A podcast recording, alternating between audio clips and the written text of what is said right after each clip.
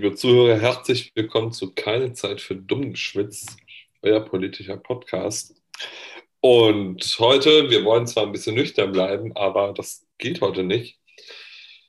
Denn Maurice, ich begrüße dich auch mal, Gott sei Dank, haben wir recht gehabt in unserer ersten Folge. Woo! Maurice, was ist die freundliche Botschaft? Yeah, hello, my fellow Americans. They think it's all over and we can say it is. Gott sei Dank, der Spuk hat ein Ende und zwar ganz unerwarteterweise. Wirklich, Maurice. Also wir müssen gleich aufarbeiten, woran liegt das Wahlkrimi, was ist da los und wann ist es endlich mit Ronald McDonald vorbei? Ja, in der Tat. Ähm, wir hatten ja gestern Mittag Kontakt und haben noch gesagt, oh Gott, das zieht sich noch tagelang hin. Und auf einmal kamen die Meldungen rein, CNN, Fox News, und wir dachten erstmal so, okay, bleiben wir mal lieber auf dem Teppich. Da ist noch nicht alles durch. Und äh, ja, es ist aber Gott sei Dank wahr geworden. Ja, das, das ist auch echt gut, diese Hängepartie gestern müssen wir vielleicht sagen, gestern war Samstagmittag, Maurice, ne? Das müssen wir vielleicht. Genau, richtig. Es ist heute Sonntag. Die Wahl ist mittlerweile schon ein paar Tage her. Und wir machen die Show heute äh, aus gegebenem Anlass, einfach ein bisschen aktuell heute mal. Genau, und damit ist auch die Warnung verbunden diese OS-Wahl ist so verrückt. Es kann sein, dass bis zur Veröffentlichung am Dienstag sich wieder 50 Sachen geändert haben. Ähm, davon gehen wir jetzt natürlich nicht aus, aber bei dieser Wahl ist nicht unmöglich. Deswegen sollten einige Informationen, die wir jetzt hier sagen, nicht mehr aktuell sein. Bitte seht es uns etwas nach. Genau, Stand heute hat äh, Donald Trump nämlich offiziell seine Niederlage noch nicht eingestanden. Das fand ich gestern eins der schönsten Bilder im Übrigen diese Szene, wo Rudy Giuliani, der ja ähm, einer der Anwälte von Donald Trump ist und ehemaliger Bürgermeister von New York, ähm, vor dieser Garageneinfahrt steht und aus dem Hut lauter tolle Zeugen gezaubert hat. Ich habe heute im Spiegel den schönen Artikel gelesen zwischen Dildo Shop und Gartencenter wird das Ganze stattgefunden haben. Also in irgendeinem Gewerbegebiet außerhalb von Philadelphia turnten die da rum. Völlig skurrile Szene, die eigentlich aufzeigt, dass äh, das Trump-Team ziemlich am Rudern war in den letzten Stunden und Tagen. Ja, und also das Bild ist ja wirklich symbolisch, ne? Also es ist, hat überhaupt nichts mehr mit Glanz und Gloria zu tun, wie sich auch Donald Trump gerne gibt, sondern es ist wirklich eine, also noch nicht mal eine tolle, ist eine ganz olle Garageneinfahrt man mal Trump, Trump, Trump draufgeklebt hat. Also, wenn ihr, liebe Zuhörerinnen und Zuhörer, mal Zeit habt, guckt euch das an. Das ist wirklich ziemlich witzig. Und links und rechts ist halt wirklich, ja, ne, das ist eher so untere Mittelschicht. So sieht das aus. Also ganz merkwürdig. Ja, und wenn man sich dann denkt, das ist schon Geschichte, was man gestern Abend erlebt hat. Aber ähm, werden wir mal wieder ein bisschen sachlicher. ich versuche, Maurice. Ja. Ich versuche Ich verspreche es nicht. Es fällt einem tatsächlich schwer, weil das Bild einfach zu skurril gewesen ist. Aber ähm, ja, was würdest du sagen, wie lange kann man das jetzt noch hinauszögern, bis er dann doch die Niederlage eingesteht? Oder welche möglichen Szenarien könnte es da geben? Ja, also wenn Trump nicht zurücktritt, dann drängen die Republikaner dazu. Denn man muss ja sagen, der Rückhalt schwindet ja wirklich da Stunde zur Stunde. Und man muss ja auch sagen, ähm, CNN hat, glaube ich, eine Blitzumfrage gemacht. Ich gucke das auch nach, nach, vielleicht können wir es auch nachher hier unten verlinken, ähm, wie die republikanischen Wähler das gefunden haben, dass Trump die Niederlage nicht eingesteht. Und von denen, die Trump gewählt haben, fanden 70 Prozent beschissen, dass Trump die Niederlage nicht eingesteht, eingestanden hat. Beziehungsweise es war noch nicht die Niederlage, sondern was er von sich gegeben hat mit ähm, alles gefälscht und so. Das heißt, die meisten republikanischen Wähler fanden das überhaupt nicht lustig, dass die Demokratie so schlecht gemacht wäre. Und ähm, ich weiß nicht, ob es das schon mal in den USA gab, aber rein hypothetisch hätte es Neuwahlen gegeben, dann wäre Trump deutlich schlechter da als jetzt schon. Weil man muss ja sagen, Stand heute hat Trump sogar Georgia verloren. Also Georgia ist einer der konservativsten Bundesstaaten, die ich kenne, so vergleichbar mit, mit Texas und so. Und ähm, die haben demokratisch gewählt. Ich glaube, das war das letzte Mal in den 60er Jahren so.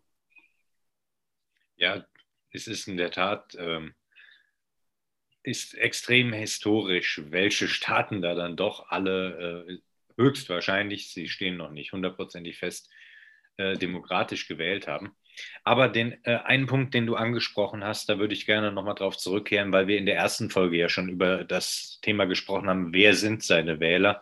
Und ich finde, das zeigt auch, ähm, man darf die jetzt nicht alle verteufeln, das sind nicht alles Hardcore-Fans. Ein Teil lehnt tatsächlich ab, wie sich Trump jetzt verhält.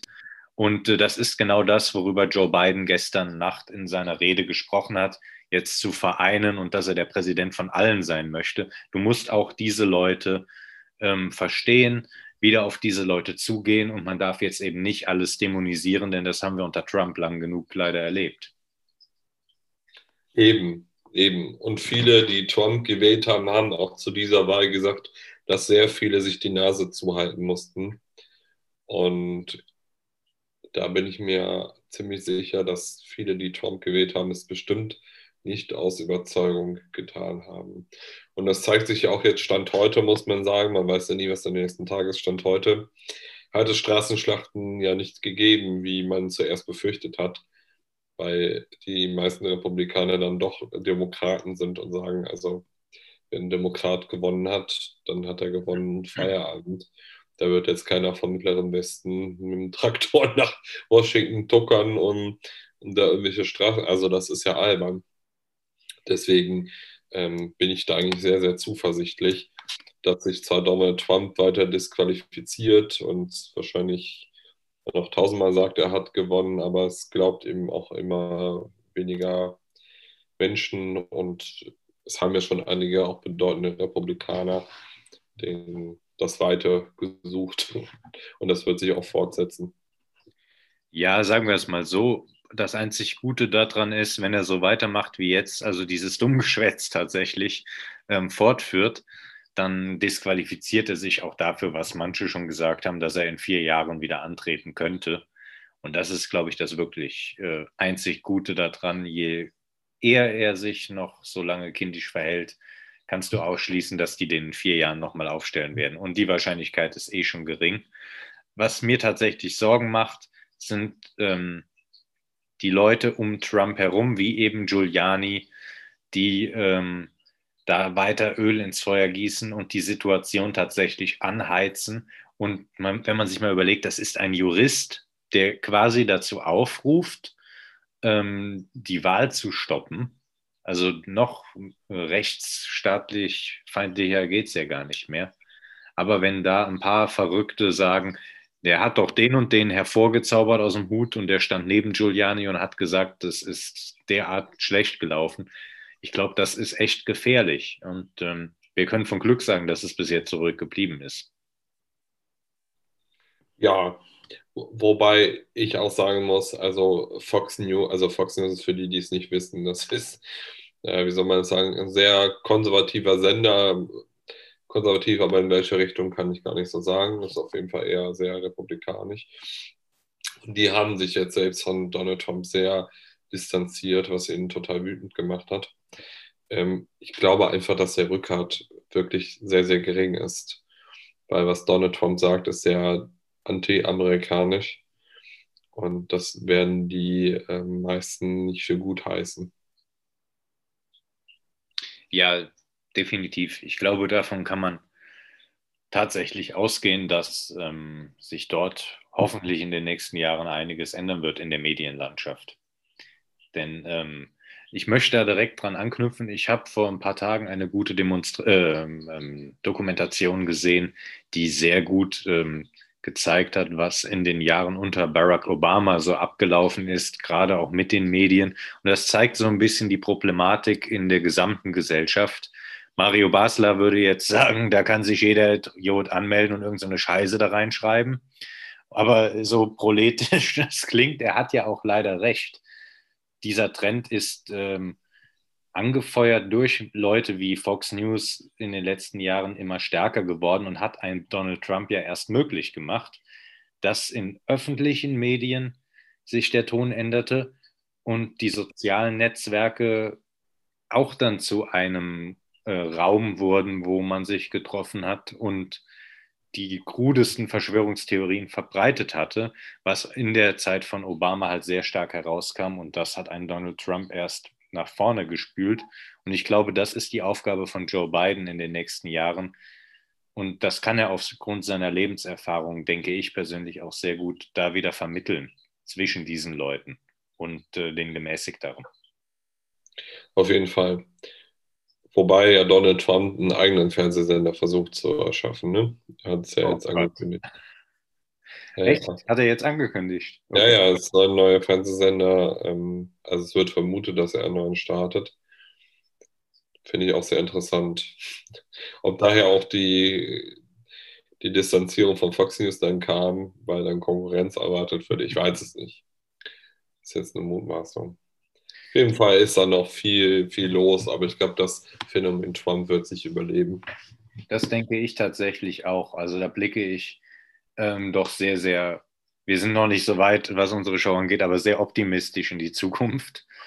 Denn äh, ja, wir haben noch ein paar Minuten vor uns. Ähm, aber ich denke schon, dass, ähm, also immer jetzt Bezug nimmt auf unsere erste Folge, dass die Aufgabe von Joe Biden in den nächsten Jahren tatsächlich sein wird, Amerika langsam Stück für Stück dorthin zu führen, dass eine Kamala, Kamala Harris nicht nur Vizepräsidentin, sondern irgendwann auch Präsidentin sein kann und auch mehr durchsetzen kann, als es Obama zum Beispiel konnte, der sich immer extrem um Rassismus einfach noch ausgesetzt gesehen hat und um ähm, da nicht das Land noch mehr zu spalten, eher moderat war, wenn es um ähm, Fragen der schwarzen Community ging. Absolut, Maurice. Aber ich würde da jetzt ganz gerne einfach nochmal ähm, ja, deine Eindrücke aus den letzten Tagen einfach nochmal hören, dass wir da nochmal drüber reden. Ich glaube, das ist auch ganz interessant, weil wir ja beide uns so ein bisschen abgewechselt haben. Mal habe ich einen Teil geguckt, dann hast du einen Teil geguckt von der Wahl. Und äh, wenn wir da über unsere Eindrücke nochmal reden, das wäre ja auch mal was Schönes, das nochmal aufzuarbeiten. Ja, also mit einem Wort, wenn man es zusammenfassen müsste, Katastrophe. Ich musste am nächsten Tag relativ früh morgens arbeiten, dachte, jetzt kriege ich das Wahlergebnis nicht mit. So. Bin um 23 Uhr schlafen gegangen, habe mir extra um halb fünf den Wecker gestellt nix. Dann den ganzen nächsten Tag nichts. Wieder nächsten Tag nichts. Dass du irgendwann wirklich richtig genervt warst von der Wahl und, und du dir denkst, was zählen die da so lange? Und das ist etwas, was mich wirklich nach wie vor erstaunt. Also Stand jetzt ist zwar Joe Biden Präsident, aber ausgezählt ist immer noch kein, kein Bundesstaat. Stand ähm, 20.50 Uhr mitteleuropäischer Zeit ähm, kein Bundesstaat zu 100% ausgezählt. Dann denke ich mir, das gibt es doch nicht. Also das finde ich schon sehr erstaunlich. Ja, absolut. Ich äh, habe die erste Wahlnacht tatsächlich bis 3 Uhr nachts verfolgen können und ähm, bin tatsächlich mit dem Eindruck ins Bett gegangen, ich wache morgen früh auf und Donald Trump ist noch Präsident. Am nächsten Morgen sah es noch nicht so viel besser aus und ähm, ich bekam eine Menge WhatsApps und äh, ist er weg oder wie sieht's aus? Und dann habe ich allen schon gesagt, Leute, bremst mal lieber, ich glaube, wir haben noch mal weitere vier Jahre. Und dann kam tatsächlich nicht so groß wie angekündigt, aber dann kam ja doch die blaue Welle nach und nach rein. Blaue Welle meint ganz einfach die Stimmen der Demokraten, deren Parteifarbe blau ist, kamen nach und nach alle rein und es waren tatsächlich die Briefwahlstimmen wo du noch meintest, Pennsylvania glaubst du gewinnt er nicht und ich die ganze Zeit sagte, wart ab, wart ab, mit den Briefwahlstimmen klappt es noch und ich bin froh, dass ich da äh, recht hatte. Du wirst wahrscheinlich nur öfters recht haben in diesem Podcast. Aber, ja, äh, bei den anderen auch. Da wechseln, da glaube ich, tun wir uns nicht viel und drücken uns gegenseitig die Klinke in die Hand. Aber man muss sagen, Pennsylvania ist ja Ausstand heute auch immer nach wie vor knapp. Es sind ja 40.000 Stimmen Unterschied. Meine, das ist schon, Biden ist schon Gewinner, aber dass man jetzt sagen kann, oh, das sind jetzt mehrere Prozent, also es sind 0,6 Prozent, das ist ja wirklich auch nicht ähm, überragender Sieg, sage ich jetzt mal. Nein, klar, ähm, der Erdrutschsieg, von dem am Anfang geredet wurde, ähm, über das Thema Wahlumfragen können wir zum Beispiel auch mal eine eigene Show machen.